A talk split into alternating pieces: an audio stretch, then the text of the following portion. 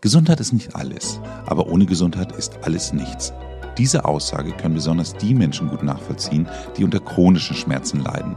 Wie man dem aber vielleicht Abhilfe leisten kann, bespreche ich mit meinem morgigen Gast. Hören Sie rein und bleiben Sie jung.